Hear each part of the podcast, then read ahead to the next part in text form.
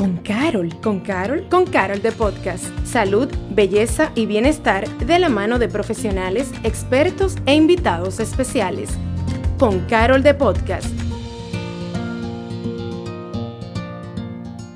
Y llegaron los meses donde lidiar con el COVID-19 es más difícil. Después de pasar tres meses en confinamiento, un total de siete meses con normas y restricciones de horarios nunca antes vistos ni experimentados por esta generación, llegó la época más linda del año, la Navidad. Hello, yo soy Leila Yepes y bienvenidos a Con Carol the Podcast. La Navidad es motivo de celebración, de compartir con nuestros seres queridos, de estar unidos, de abrazarnos, pero con la pandemia que estamos atravesando es muy diferente el demostrarse amor y cariño se ha tornado en un sentimiento mucho más real y, genuino, ya que hemos tenido que evitar el contacto físico y hacerlo desde el corazón. Hoy nos acompaña el doctor Ricardo Carrasco, médico general, quien a través de sus redes sociales comparte tips e informaciones valiosísimas acerca de cómo cuidarnos y mantener un estilo de vida saludable en tiempos de pandemia, de COVID-19 y en sentido general. Bienvenido, doctor. Bueno, muchísimas gracias por la invitación. Vamos a comenzar por lo básico.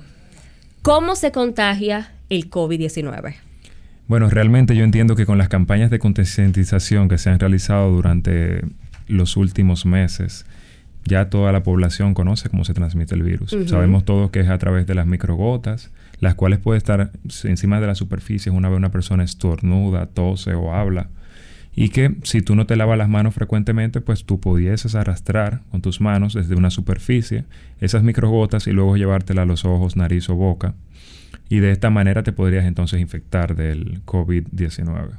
Entonces la forma eh, de prevenirlo, como bien ya sabemos todos, es justamente la eh, higiene. Eh, lavarse las manos, usar mascarilla, si tenemos entonces el lavado de las manos frecuente, porque así evitamos que si las microgotas están en algún lugar, bueno, que tú hayas tocado y luego te la vayas a llevar a la cara, ya sabemos que si te la lavas, bueno, pues entonces ahí evitamos un paso de transmisión. El otro paso que podemos evitar es el uso de la mascarilla. Cuando tú conversas con una persona frente a frente, sabemos que esas microgotas no te van a caer encima de tu, de tu boca y quizás así de esta manera te vas a, a bueno, a infectar del mismo virus. Y la tercera medida es el distanciamiento físico. Se realizaron estudios en, Inglaterra donde pudieron demostrar que una persona de 6'4 de estatura, cuando estornudaba, lo más lejos que podía llegar a microgota en el momento que esa persona estornudaba era de 1.6 metros. Por lo cual entonces se toma la medida de 2 metros de, distanciamiento físico. Es importante porque esto suele pasar mucho que cuando estemos con personas, todos tengan la mascarilla. Porque hay veces que uno cree, ah, no, yo la tengo, la mascarilla puesta, ya, yo estoy a salvo, pero no. Bueno, nosotros sabemos que es más seguro si ambos tienen la mascarilla, por el mismo tema de, las microgotas, que bueno, como te comenté ya, sabemos que no te va a caer en ningún lugar. Y que también si esa persona estornuda, pues todo el, el contenido virulento va a quedar dentro de la mascarilla de lo que no nos protege a nosotros la mascarilla en el momento de que una persona estornude frente a nosotros sin ella, a pesar de que nosotros la tengamos. Recuerden que a través de la mucosidad de los ojos también puede, si, si cae el virus ahí, puede entonces infectarnos. Correcto. Vamos a situarnos en tiempo y espacio. Yo hice una introducción acerca de la Navidad y es porque estamos en tiempo de, de unión entre amigos, eh, familiares. La principal medida con la que hay que cumplir, el contacto físico. Pero ahora mismo estamos en fiesta, estamos en celebración, que si 24, 31, tomando en cuenta que no debemos juntarnos con personas, no debe haber aglomeración, hay que evitar el contacto físico, pero aún así hay personas que lo están eh, haciendo. ¿Cómo se entiende que es más eh, eficaz evitar que se nos contagiemos? Bueno, ya la población ha llegado a, una expresión que, que se llama fatiga pandémica, donde ya toda la población ya llegó al punto que ya está, digamos, fatigado ya de la pandemia. y han decidido ya retornar a sus vidas normales. A pesar de que hoy en día nosotros tenemos 33.000 casos activos y una tasa de positividad al día de un 15% y una promedia de un 13%. ¿Qué significa eso más o menos? Bueno, significa que ahora mismo usted tiene la misma probabilidad de, de padecer gripe que COVID. Pero tenemos una enfermedad que el Instituto Nacional de Enfermedades Infectocontagiosas y Alérgicas de Estados Unidos determinó en agosto de este año que entre un 25 a un 50%, escúchame bien, de 56 millones de pruebas que ya habían realizado, ellos determinaron que entre un 25 a un 50% eran asintomáticos. ¿Qué significa esto? Que usted pudiese tener el virus sin presentar ningún tipo de síntomas. Y como tú no sientes ningún tipo de síntoma, pues bueno, tú decides que te vas a reunir porque tú no te sientes mal. Pero hay entre un 50 a un 25% de personas que pudiesen tener ese virus, se pudiesen reunir con una persona y bueno, te pudiesen contagiar de alguna u otra manera. El arma letal, esa, los asintomáticas. Sí, porque realmente tú no sabes dónde ni siquiera lo recogiste porque nunca viste a una persona que, nunca tuviste contacto con una persona que tuviera alguna sintomatología de gripe. Y tú dices, guay, vaya, ¿cómo, dónde pasó esto? ¿Qué hago ahora? Y entonces tenemos nosotros que pensar más allá en nuestros seres queridos y las personas con, con las cuales convivimos. Porque quizás tú decidiste asumir el riesgo y decidiste salir, pero quizás tu madre en tu casa, si tú vives con ella, ella no lo decidió. Ella no salió, ella no se arriesgó. Claro. Entonces nosotros tenemos que pensar ese tipo de cosas. Por eso el distanciamiento físico es algo que no deberíamos de romper. Exacto. No deberíamos de romper. No deberíamos. Bajo eh, ninguna circunstancia. Sí, pero esto que te digo del agotamiento, de la fatiga pandémica, esto está sucediendo en todos los lugares del mundo. Por eso estamos viendo una segunda ola con muchísimo más casos, que es el ejemplo que tú estás viendo, por ejemplo, en Francia, que es lo que se está viendo ahora en Estados Unidos, que está volviendo a elevarse el número de casos, es por esto que tú, crees que como que ya la gente, bueno, sí, la fatiga, eso mismo, se, se hartó ya eh, o se confió, porque esa es otra. Ya vemos cómo las cosas van desarrollándose, ya me confío, eh, vamos a darle, o sea, hay que seguir vivir la vida porque no hay de otra, no sabemos cuánto esto va a durar. Eso es algo que se dice mucho. Hay que vivir. Sí, esas son algunas de las palabras de las que personas eh, normalmente utilizan. Es algo que es entendible, vuelvo y reitero. O sea, ya tenemos bastante tiempo con esta pandemia. Tenemos desde marzo, aquí por lo menos en República Dominicana. Y ya la población llega a ese punto, que ellos quieren volver a su normalidad. Pero dentro de su normalidad no están cumpliendo los protocolos básicos. Porque si ellos se van a reunir y mantienen el distanciamiento físico y tienen sus mascarillas, como se, de la misma manera que se realiza en el momento que tú vas al banco, por ejemplo, o vas al supermercado, que tienen todos sus, sus espacios demarcados en el piso, del lugar donde tú tienes que ponerte. Si nosotros hiciéramos lo mismo en el momento que hacemos reuniones sociales, lo cual tampoco apoyo, eh, entiendo que el contagio sería menor. Pero las personas se reúnen, se emocionan y tengo tanto tiempo que no te veo y rompo el distanciamiento físico y me quito la mascarilla. Porque hay que entender también que nosotros los dominicanos somos muy sociables y somos muy de contacto.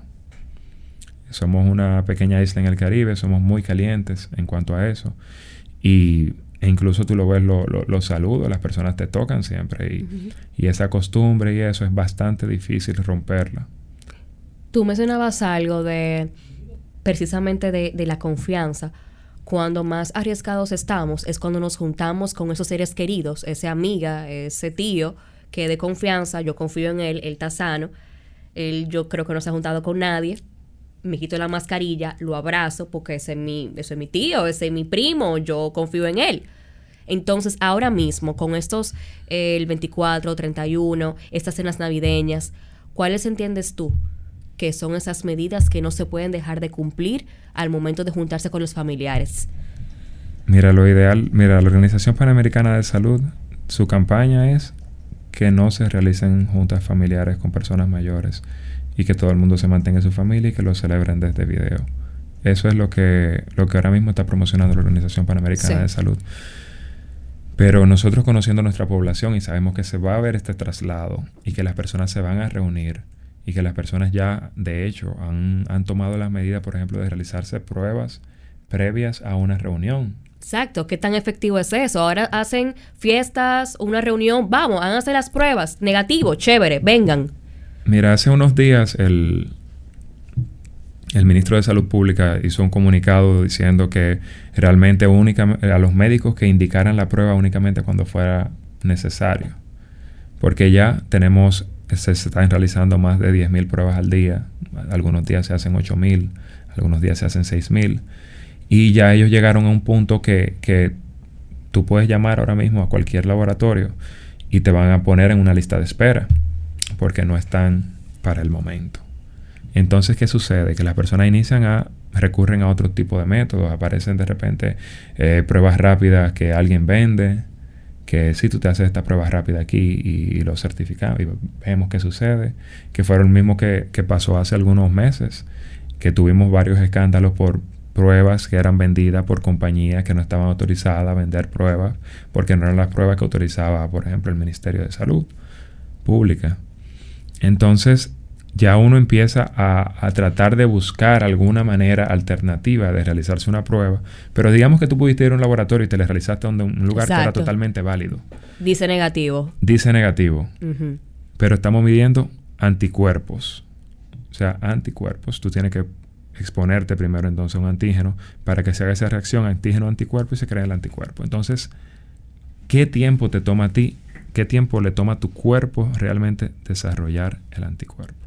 O sea, las pruebas si tú las lees, que son que las pruebas que son cualitativas, si tú las lees, por ejemplo, cualitativas es que te dice si tú tienes o no tienes el anticuerpo, ya sea IgG o IgM. Te dicen que es mejor después de 7 días a la exposición del virus, es que ellas funcionan de mejor manera. De 7 a 14 días. Esto significa que si, por ejemplo, hoy jueves yo me hice una prueba rápida, Quiere decir que hasta el jueves de la semana pasada yo no tenía el virus. Lo que significa que el intervalo de días entre el jueves pasado y este día no tengo la certeza ni la garantía de que no estuve expuesto al virus. Y como te comenté en un inicio, de un 25 o 50% de personas son asintomáticas. O sea que no presentan ningún tipo de síntoma. Exacto. ¿Qué tan certera sería esa prueba? ¿Qué tanto riesgo tú estás asumiendo? ¿O están asumiendo tus familiares pensando que quizá porque tú estás negativo a esa prueba, no, no has estado expuesto al virus?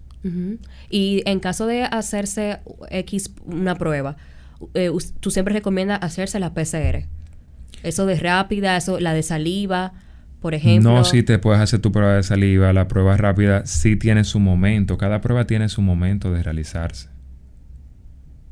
Una prueba confirmatoria que nos, que nos indica a nosotros cómo vamos a tratar es una prueba PCR, por ejemplo. Por eso siempre la PCR se indica, a pesar de que te hagan la saliva, a pesar de que te hagan una prueba rápida. Siempre se indica. Siempre, exacto. Ok.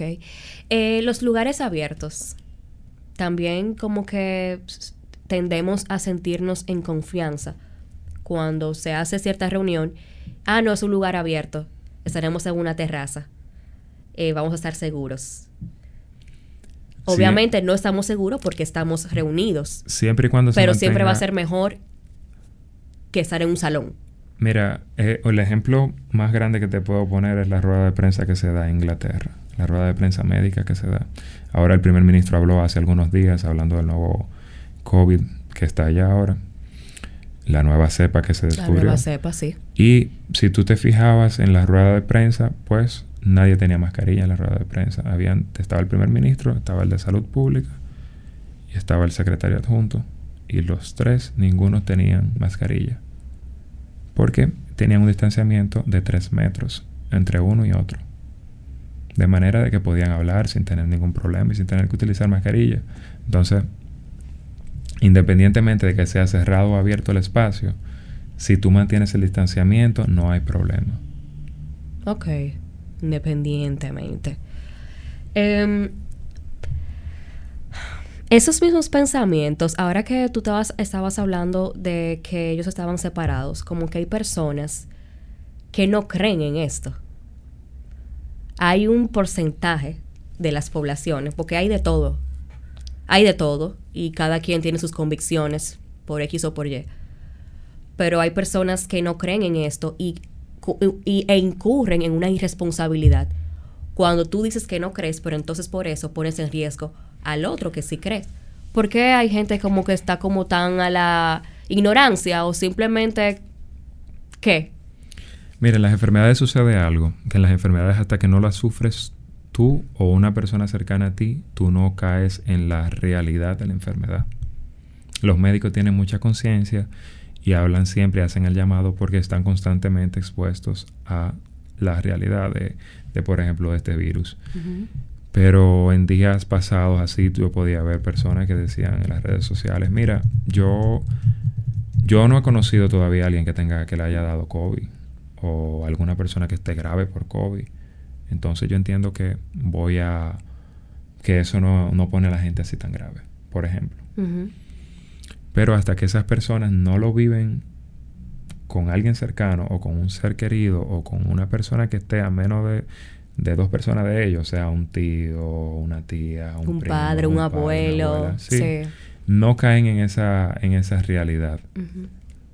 Es que es penoso, porque ya ahora mismo, después de más de siete meses de concientización a la población total, ya, yo, ya se entiende que las personas que se, el que se iba a cuidar se está cuidando. Igual llegamos a la fatiga ya que ya el que se estaba cuidando se está dejando de cuidar también. Por el mismo tema de que ya, ya él ha visto como que hay personas que no se cuidan y no pasa nada. Pero para mí eso, como dije anteriormente, eso es incurrir en una irresponsabilidad. Porque tú al no creer o al darte lo mismo, o al decir que eso es una gripe, pones en riesgo a los demás. Ese es el tema. Ese es el tema. El, el mismo hecho de la inmunidad te da el virus ya tú, ya se ha comprobado, porque he escuchado eh, casos de personas cercanas que le ha dado dos veces. Y la segunda vez le ha dado peor que la primera.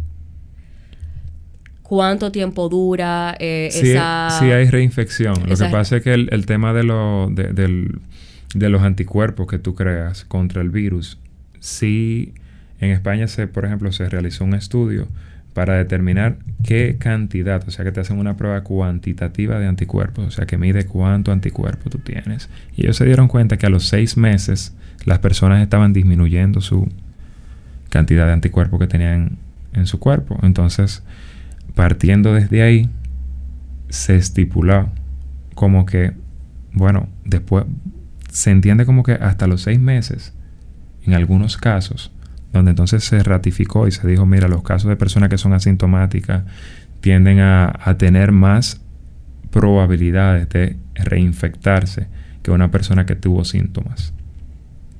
A pesar de eso, yo conozco pacientes que han tenido síntomas y las dos veces han, tenido síntomas. Y conozco colegas que me han dicho que le ha dado varias veces también. Se han infectado varias veces. Varias veces. O sea, dos veces. Ok, exacto. Es el tema de que, por eso, a pesar de que ya tú te hayas infectado de COVID, te las personas, los pacientes siempre preguntan, ¿cuáles son las medidas entonces si ya me infecté de COVID? Y uno les repite la misma Lo mismo. Distanciamiento físico, lávate bien las manos y usa tu mascarilla. Porque también ocurre el caso que mencionaban ahorita de los que no creen en el virus y también ocurre el caso de los que ya les ha dado el virus y entienden que ya están libres de volver a contagiarse. Conozco una persona que le dio a los cuatro meses y como dije, fue peor que la primera vez.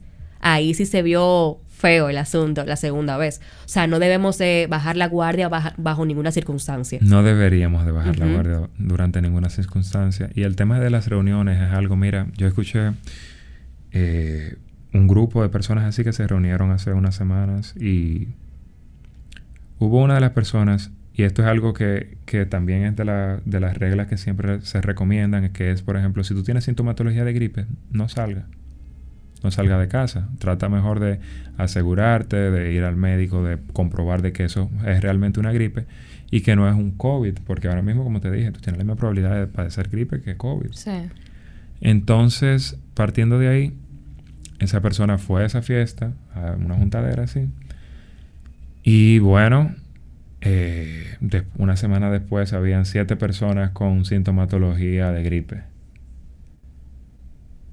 Y esa persona se realizó, la persona que fue a la fiesta, sí, se realizó una prueba y resultó que su prueba fue positiva. Y entonces estas otras siete personas que tienen sintomatología de gripe probablemente tengan COVID. Entonces, ese es el tema de las, de las reuniones. es, un, es, un, virus súper raro porque también he escuchado casos de una amiga que salió positivo y su novio salió negativo. Entonces, eso como son de las eh, curiosidades de ese virus, como que no hay nada por sentado y por eso hay que tener tanto cuidado, porque tú pudieras pensar, bueno, mi novio tiene que salir positivo obligado, pero no. Eso fue de las, de las cosas. Yo trabajé en una investigación con, de la Organización Panamericana de Salud de COVID, aquí que se realizó acá en el país en junio y julio de, de este año. Y durante esa investigación nosotros teníamos casos rastreos, o sea, nosotros teníamos casos que le íbamos y le damos seguimiento. Y vigilábamos el caso por varias semanas para ver qué, tal la, evolución. Y dentro, de la, dentro del, seguimiento a los casos habían pacientes que nosotros teníamos que también, bueno, entrevistar a la familia, a los familiares cercanos, para entonces comprobar que realmente no hubo una, una infección por parte de esa misma persona dentro de su casa o que tanto lo estaba transmitiendo. Y para mí fue sorprendente porque yo visité la casa de un señor que tenía 86 años y su hijo estaba positivo de COVID. Y él vivía allá en la casa, era una casita, imagínense, Montecristi. No tenía paredes, sino que la, hacían divisiones con tela. Y realmente para mí fue sorprendente que el Señor no se, no se infectó. Entonces, sí hay casos que son así, que uno los va a encontrar, pero son casos aislados. No es lo frecuente, eso es lo infrecuente. Hay de todo. Las vacunas, que ya se está hablando, eh, casi es una realidad. Aquí en el país va a comenzar eh, de manera segmentada eh, a diferentes grupos, sectores primero, y después se van a ir pues eh, supliendo a las demás personas. Obviamente, tú eres uno de los primeros que van a tener que ser vacunados. Hay muchas personas que tienen miedo a la vacuna, que dicen que no se van a vacunar, que no confían. ¿Qué, qué opinas y cómo entiendes que se debe de lidiar con eso para crear más confianza en ellas? Mira, ya aproximadamente se han vacunado más de 11.000 personas. Realmente la vacuna es solamente el inicio porque un proceso de vacunación hacia la población toma tiempo. Toma tiempo. Toma tiempo. Van a iniciar con las personas más ancianas y van a iniciar con el personal de salud acá a partir de marzo del año que viene. Mi opinión es que sí, hay que ponérsela, porque esta es la única manera, o sea, si tú revisas los libros, la literatura te dice a ti que una pandemia se puede acabar de dos maneras. O se acaba con una vacuna o se acaba con un tratamiento que sea 100% efectivo. Y nosotros ahora mismo tenemos una vacuna. Pero tú entiendes que esas vacunas en algún momento va a haber que ser implementadas de manera obligatoria. Porque el que se el que se re, eh, el, que se niegue a, a ponérsela, ¿cómo tú entiendes que eso se debe de manejar? Bueno, yo, entiendo que salud pública tiene su manera de, incentivar, por no decir obligar a la población a que, a que se vacune. Pero sí tenemos algo que es que después de que se vacune un número alto de la población, que es lo que tú estás viendo ahora mismo, por ejemplo, con los movimientos antivacunas y las personas que no se, que dicen, no, yo no vacuno a mi hijo porque yo nunca me vacuné y nunca me pasó nada. ¿Sí? Porque hay una inmunidad que es inmunidad en rebaño, que como todas las personas que están a tu alrededor, con las que tú interactúas, ya se vacunaron, pues tú nunca vas a recibir esa, esa enfermedad. Porque si todas las personas que están a tu alrededor están vacunadas, bueno, ¿cómo te van a contagiar? Exacto. Pero tenemos que entender que tenemos, debemos de todos de vacunarnos, que el llamado es que nos vacunemos. Y las personas le temen a lo nuevo Y es normal. Yo, yo, voy a buscar un tweet en lo que seguimos hablando de algo que se refirieron acerca de eso mismo, de que al final va a haber que buscar una forma de, yo dije obligar, pero bueno, de incentivar, no sé, de concienciar a la población de que todos tengamos que hacerlo a, a- a pesar de- del, del miedo. Eh, déjame ver si lo encuentro. Eh, bueno, mientras tanto, lo que... Ah, bueno, aquí dice, cito, probablemente la vacuna no será obligatoria. Pero sepa desde ahora que para muchas de las actividades diarias se van a exigir la vacuna. Para empleos, viajes y otros movimientos rutinarios. No será obligatoria, pero casi seguro será indispensable. Sí. Ahí cité un tuit de Luisín Jiménez. Eso me pareció sumamente atinado. Es así. Y yo mismo puedo decir que me da un poco de miedo. No lo voy a negar. Mira lo que sucede cuando como te inicié y te dije, mira, ya van más de 11.000 personas. Si las sintomatologías y los efectos adversos inmediatos que, están, se, que se han visualizado con la vacuna, que lo que más se ha observado en personas que sean que tengan ya antecedentes de alergias o que tengan enfermedades así que, que se manifiesten con alergia, pues bueno, podrían reaccionar y de manera alérgica hacia la vacuna. Eso es lo que más frecuente se ha visto. Pero a pesar de que se han visto estos, estos efectos adversos, se ha continuado el plan. Y se ha continuado porque los efectos adversos son mínimos en este momento. Correcto, correcto. El tema de las reuniones y los niños, ahora en las festividades. Los niños que no tienen ese nivel de conciencia, que hay que estar arriba de ellos, de que es mucho más difícil controlarlos a ellos y de que ellos cumplan y que entiendan con lo que hay que eh, hacer para evitar, para protegernos. No se puede, o sea, hay que llevarlos, no, no lo van a dejar. Ahí se complica el asunto en estas, porque realmente yo lo que yo quiero que nos situemos es en la realidad que estamos viviendo. No nos podemos juntar, pero nos estamos juntando. Entonces, ¿qué hacer cuando se crean esas reuniones, las cenas navideñas y el caso de los niños? Cri cri. Los niños son un tema. Son un tema. Son un tema los niños porque tú no tienes el control. No. Bueno, el control se está creando en ese momento. Tú estás incentivando a, a los niños, como, como te decían a ti de niño, mira, llegaste del colegio, lávate las manos, lávate las manos, lávate las manos. Tú lo estás incentivando a eso. Y los niños aprenden rápido. Y si tú les enseñas que se laven las manos, se la van a lavar. Y recordando siempre también que el uso de mascarilla está prohibido en niños que no se la puedan quitar. ¿Qué son niños que no se la pueden quitar? Los lactantes, por ejemplo, no deberían de utilizar mascarilla. Si ellos no tienen la capacidad de quitarse la mascarilla, no la deberían de utilizar, porque ahí nosotros mejor prevenimos otro tipo de complicaciones. Correcto. Entonces tenemos que recordar que es lo mismo. Nosotros educamos a nuestros hijos para que se mantengan distantes a los demás. Es muy difícil porque un niño no, no tiene ese grado de conciencia. Imagínate si nosotros los adultos lo tenemos y, e igual nos Claro. estamos reuniendo. Por lo que con los niños sería El, el triple de el dificultad, claro. Sí, eh, sería muchísimo más esfuerzo. Además de que, de que si te caminen, hay- los niños hay ciertas situaciones que tú no puedes controlar. Tú no puedes controlar que ellos caminen, que ellos gateen y que se metan la mano a la boca. Tú no lo controlas eso.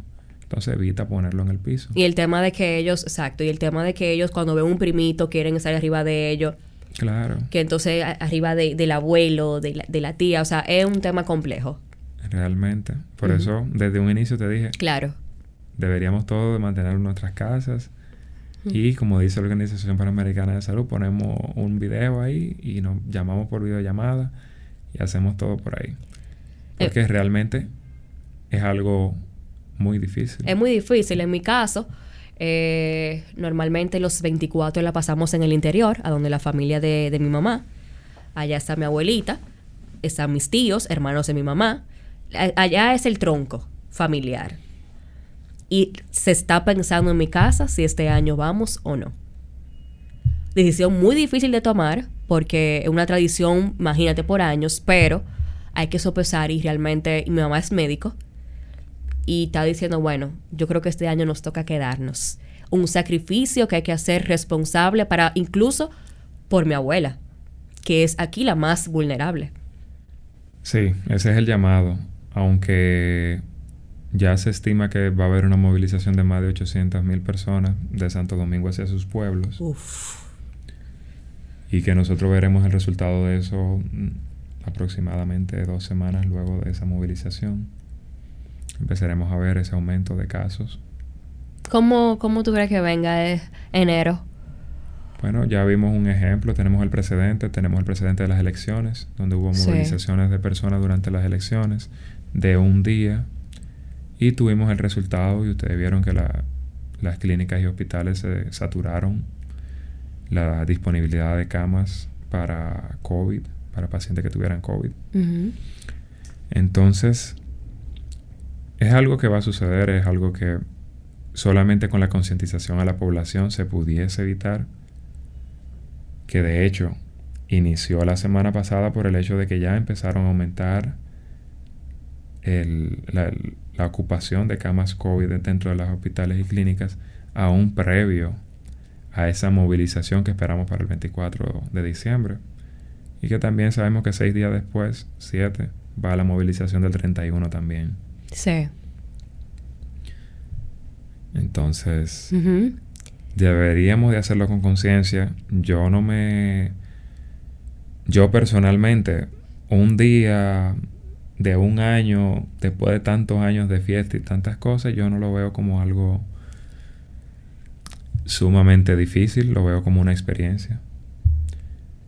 Pero la población en general no, la población en general piensa que esa fecha es una fecha de tradición, es una fecha en la cual hay que celebrarla en familia a pesar de, a pesar de. de esta pandemia y el llamado a que no se realicen las reuniones, que sí vi que el gobierno fue bastante flexible cuando les dijo una reunión máxima de 10 personas, que fue lo que, lo que dijeron la semana pasada, cuando realmente sabemos que pueden haber consecuencias y puede haber contagios durante estas movilizaciones y estas reuniones también. Sí, y a pesar de la misma, de la misma situación, la economía ha tenido que reactivarse a nivel mundial después de meses que estábamos totalmente confinados.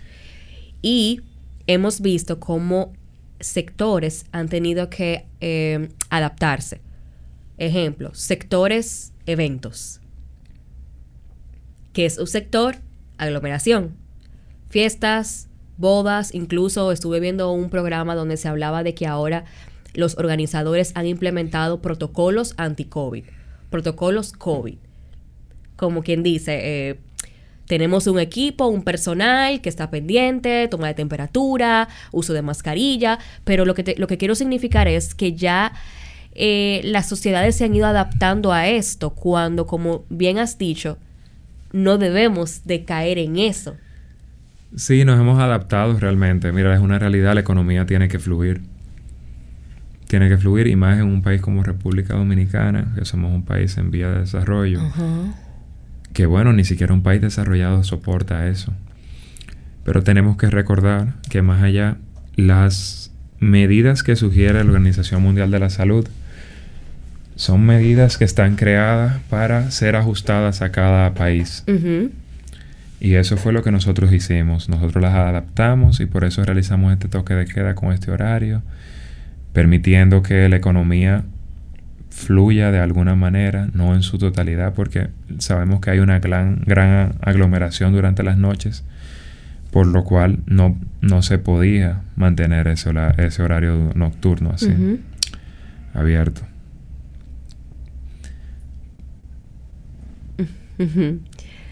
Pero Pero tenemos que irnos más allá. Miren, no, porque yo quiero que ustedes entiendan la realidad. Mira, cuando yo, yo sufrí COVID, yo tuve COVID y yo nunca hice fiebre. O sea que una de las medidas, por ejemplo, para entrar a los gimnasios es la toma de temperatura y para entrar a cualquier tienda también es la toma de temperatura, pero yo no hice fiebre. Entonces, es verdad. Y vuelvo y te digo, yo, yo fui sintomático, pero no hice fiebre. Pero tenemos de un 25 a un 50% que es asintomático, o sea que no va a hacer fiebre ni ningún tipo de síntoma y va a estar por ahí tranquilo. Entonces, si tú llegas, por ejemplo, a un evento de esos en los cuales tú tienes que tomarte un trago y estás socializando, y las personas también se han tomado esto porque el dominicano es muy... Nosotros somos bien calientes, somos bien de, de que a veces te da vergüenza, digamos, eh, que si tú te vas a quitar la mascarilla, como alejarte de la persona.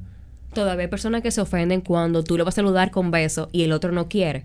Todavía, a ese nivel. Sí, entonces eso es algo que nosotros mismos a veces por el, por el estigma social, bueno, pues entonces, ay, no, yo me la voy a quitar aquí, voy a seguir conversando con esta persona, como que no está pasando. Total, nadie la tiene puesta aquí. Yo voy a ser el único que va a tener mascarilla aquí adentro. Lo veo ridículo. Entonces, esos son los, las situaciones en las cuales, no sé, uno muchas veces se deja llevar y no se protege y baja la guardia. Ajá. El mismo tema de las mismas... Eh, reuniones o, fiestas, el tema del alcohol, cuando uno está con los tragos, eso es algo que de verdad... No, porque yo, aunque esté con uno o dos tragos, yo puedo. Mentira. O sea, desde que tú estás con el tema de chercha, música, trago arriba, tú te olvidas de virus. Sí, sí. Y ese es un tema por lo cual, el, como te dije en un inicio, la reunión es mejor. Correcto no deberíamos de, hacerla. O sea, se abrió la economía con, con, la idea de que, de que, bueno, tú tienes que trabajar, es algo que es realmente necesario, tú necesitas dinero, tú necesitas producir, sal y trabaja. O sea, yo recuerdo cuando empezó el COVID, yo dije, yo si me voy a enfermar, me voy a enfermar trabajando, pero yo no me voy a enfermar como que por estarme juntando. Yo lo decía eso siempre, yo no me voy a enfermar como por, por ir a una juntadera. O sea, o sea, ¿tú entiendes? Yo haciendo la anécdota luego. O sea, me enfermé de COVID. ¿Cómo? Ah, no. Yo fui un coro. Sí. O sea, como que no había ya suficiente coro. Como que no va a haber la probabilidad en el futuro de volver a hacer muchísimo coro. Yo me enfermé yendo a un coro. Ese, ese es un tema. Y hasta como que te da culpa. Hasta eso. O sea, el, el, desde, tú sabes que a mí me ha dado el COVID mental. De verdad, a mí me ha dado COVID mental como tres veces. Y la culpa que yo siento, yo no te la puedo explicar, porque yo digo, conchale, por descuidada puedo poner en riesgo a los míos. Mira, cuando yo estaba trabajando con COVID, yo sentía que me daba COVID. Cada tres días. Cada tres días yo sentía que me daba COVID. Y cada yo lo estaba esperando ya.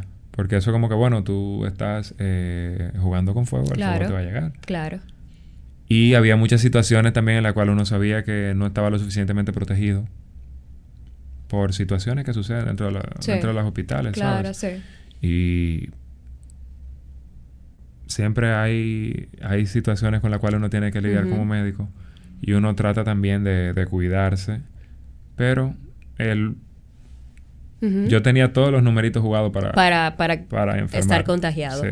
En estos últimos, en esos tiempos de ya cerrando de, fiestas y de Navidad, ¿cómo han estado sus pacientes? ¿Cómo ha estado eh, a nivel de pacientes? De ¿Cuántas personas han ido? ¿Cómo ha estado el flujo de...? Mira, realmente el número de casos está aumentando y sí se refleja. Se refleja tanto en los pacientes como en los amigos.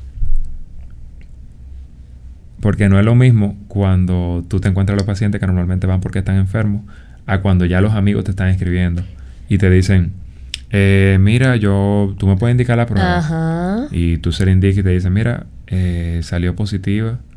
O mira, tengo una tosecita, como me escribió un amigo la semana pasada, me dice, mira, tuve una tosecita, ¿qué, qué, tú, ¿qué tú crees? Yo dije, bueno, eso parece una gripecita, quizás sea una gripe, pero hazte la prueba por si acaso y efectivamente positivo.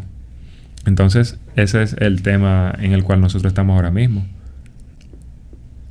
Que discernir entre una gripe y un COVID, cuando el COVID no siempre se manifiesta con todos los síntomas y la gripe, ¿sabes? No... lo, mismo médico hacen un panel de, enfermedades respiratorias donde te ponen la influenza, donde van a descartar COVID, donde van a descartar gripe, donde van a descartar todo. Entonces es muy difícil que uno como persona no médica eh, pueda determinar si tiene gripe o es COVID. Y más ahora con estos cambios de temperatura. Que uno se enferma muchísimo más fácil. Sí. Y entonces... Es complicado esto. Es Hay que cuidarse. El, el llamado es a que todos nos cuidemos, a que recordemos las medidas, distanciamiento, uso de la mascarilla, lavado frecuente de las manos. Eso no se nos puede olvidar. Y ya más allá, si usted sabe que se va a reunir con alguien, que eso es algo que no debería de ser, pero digamos que usted lo hizo, recuerde entonces mantener el distanciamiento físico. Correcto. Recomendaciones para el 2021 con respecto al virus. Aparte de esas, obviamente, ¿cómo crees que, que va a venir? Tenemos la ¿Qué expectativas Mira, tienes? tenemos la vacuna. La expectativa que yo tengo, bueno, yo te comenté, va a haber una gran movilización de personas, además de que la, pan- la pandemia tiene un comportamiento ya y se pudo determinar que los a, lo, a lo que ustedes llaman pico, Ajá. que es la expresión gráfica de un aumento de lo- Ujú. del, que llegó al tope, Al tope. que realmente no son picos, sino que son, son curvas que van ascendiendo y descienden, pero en el momento máximo se convierten en el pico ya y luego empiezan a descender. Sí, gracias por ilustrarnos con los términos adecuados médicos. No, no, no, Sí. pero es, es porque Sí. era un poquito jocoso durante el Sí. inicio. Que, ¿Dónde estamos? Que si ya estamos en el pico. En el pico, Estamos en el pico ya. Y parecía como que íbamos todos en la montaña y estamos subiendo el pico de Duarte. ¿Llegamos al pico de Duarte? Ya no, todavía. Sí. Sino que más tenemos que saber que se determinó ya, que fue lo que vimos en España, que fue aproximadamente a nueve a ocho meses luego de el inicio de la pandemia ya, cuando se registró esa segunda ola. Que es, entonces, si nosotros lo, lo pasamos acá a nuestro país y decimos de 8 a 9 meses desde marzo, ya tendríamos que estar pensando enero, febrero, más o menos, Sí. que vamos a registrar un gran aumento, independientemente del movimiento que vamos a tener de personas en el 24 de diciembre y en el 31. O sea que a eso tendremos que sumarle esos números y tendremos un, un aumento de los casos durante enero y febrero. Bueno, gracias al doctor Ricardo Carrasco por acompañarnos en este episodio conversando sobre este tema tan importante, que será el tema por no sé cuánto tiempo más, pero debemos de aceptar que continúa, no bajar la guardia, eh, mantener el distanciamiento, que es la principal medida, higiene, lavado de manos, como bien nos ha explicado. Y nada, aunque es difícil, como el, como el doctor bien ha dicho, un año que no salgamos o no cenemos juntos el 24 o el 31 no nos va a hacer nada, al contrario, nos salvaría de muchas cosas. Por favor, díganos sus redes sociales para que todos te puedan seguir y seguir sus tips y consejos. Me pueden seguir en, en Instagram como rcarrasco4. Ahí yo comparto tips, eh, creo contenido también un poquito interesante y si quieren aprender más cosas me pueden seguir en las redes. Excelente, a seguirnos cuidando. Vamos a mantener el distanciamiento y en caso de juntarse, de verdad, vamos a ser conscientes porque eso no es un juego. El doctor bien lo ha dicho y las cifras también. Y a todos nuestros escuchas, gracias por haber estado con nosotros aquí Con Carol de Podcast. Yo soy Leila Yepes, me pueden conseguir en las redes sociales como Leila Yepes. Y bueno, nos escuchamos en un siguiente episodio. Bye bye. Gracias por acompañarnos a Con Carol de Podcast. Nos escuchamos en un próximo episodio.